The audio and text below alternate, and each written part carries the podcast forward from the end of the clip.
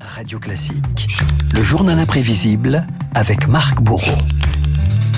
Marc, ça n'a échappé à personne. Nous sommes un 14 février, la Saint-Valentin, jour de la fête des amoureux. Vous avez choisi de vous plonger dans une tradition bien française, celle des chansons d'amour. Oui, alors euh, la liste est tellement longue, Renaud, qu'il fallait bien faire un choix. Dans cette chronique, vous n'entendrez pas d'interpellation musclée. Et vous échapperez à la poésie niveau régional du basketteur Tony Parker. J'avais un cœur de pierre, de Cupidon t'étais la flèche, mon cœur était la cible. J'avais pas de thune au départ, pour toi j'aurais décroché la lune sans la fusée. Ah oui, l'amour, c'est un piano de Michel Polnareff plutôt. Ah bah, je c'est une, Ouais, c'est une ouais. maladie chez le docteur Sardou. C'est un post-it chez Françoise Hardy. Pense à moi, pense à moi.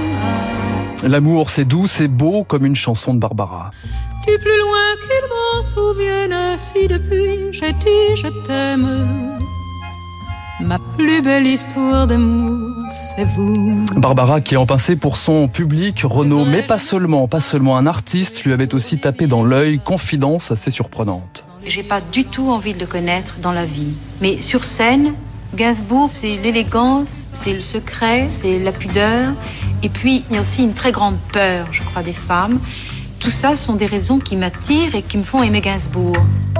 Je t'aime, je t'aime, oui je t'aime.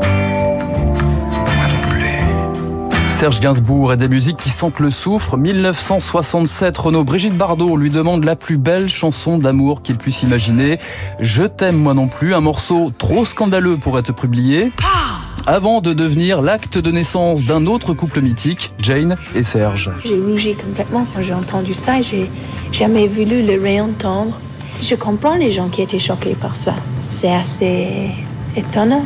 Mais je pense que c'était assez pur aussi. Donc, il me laisse aller et il me donne de confiance en moi-même que j'ai jamais eu avant. Confiance, confiance. C'est elle qui a fait le succès de Je t'aime moi non plus, ça n'est pas moi. Je l'ai senti d'ailleurs, j'ai mis son nom énorme et moi tout petit et, et sa photo. On où tu voudras quand tu voudras. Et l'on s'aimera encore lorsque l'amour sera mort.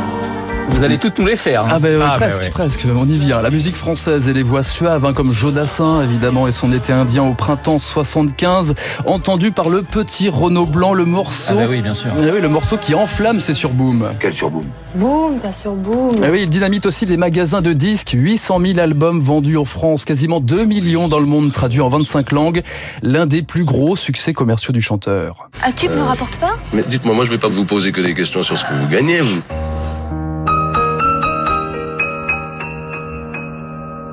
Autre tube international repris par Nina Simone ou Sting, vous avez forcément reconnu Renaud, les quatre premières notes de Ne me piano quitte pas. de Ne me quitte pas. Ne me quitte pas, il faut oublier tout, peut s'oublier qui s'enfuit déjà, oublier le temps des malentendus et le temps perdu, à savoir Ne me quitte pas, chanson de séparation entre Jacques Brel et sa maîtresse Suzanne Gabriello. Une chanson, un répertoire chez Brel, bien loin des fleurs bleues. Ne me quitte pas n'est pas une chanson d'amour, c'est une chanson qui traite de la lâcheté, par exemple. J'ai l'impression de n'avoir jamais de ma vie écrit une chanson d'amour. D'abord, une chanson d'amour, on ne peut la raconter qu'en tant que spectateur. On dit, il y a Popol qui aime Juliette, et puis ça va bien, puis ils sont heureux, puis ça va moins bien. Mais tout ça n'est rien, puisque en France, tout finit par les chansons, et c'est le printemps demain, youpi.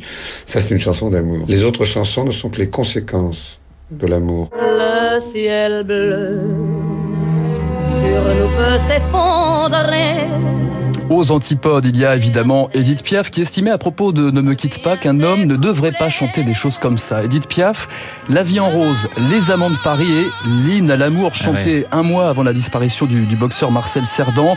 Piaf, 50 nuances d'amour sur scène et dans la vie sans jamais ne rien regretter. Qu'est-ce que vous avez attendu de l'amour, Edith Piaf? Mais ce qu'il m'a donné, le merveilleux, le triste, le tragique, l'extraordinaire, je n'ai jamais été déçue.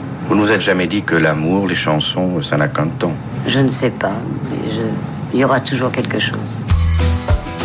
Elle est triste, joyeuse, sulfureuse, kitsch, quel que soit le style, Renaud, c'est Alain Souchon qui en parle le mieux, la chanson d'amour, ce n'est qu'une caresse sur la joue. Passer notre amour à la machine. vieillir pour voir si les couleurs d'origine peuvent revenir. Est-ce qu'on peut avoir à l'eau de Javel des sentiments, la blancheur qu'on croyait éternelle avant? Il y en a vraiment pour tous les goûts hein, dans Ah ces ben là, oui, oui, Ouais, mais c'est- bien. Vous avez balayé là. Vous savez que David Barou se pose un, un vrai dilemme. Parce qu'effectivement, il y a sa chair et tendre ce soir. Mais il y a aussi euh, Paris Saint-Germain, Bayern. Et ça arrive tous les ans, j'ai Et ça arrive tous les ans. hein. Alors moi, je lui conseille plutôt de passer une soirée avec son épouse parce que de toute façon, Paris va perdre. Donc ça ne sert à rien. David Barrault, que vous allez retrouver dans, dans un instant. Merci beaucoup, Marc, pour cette évocation en chanson euh, de la Saint-Valentin. Il est 7h54 sur l'antenne de Radio Classique. Dans un instant, le décryptage.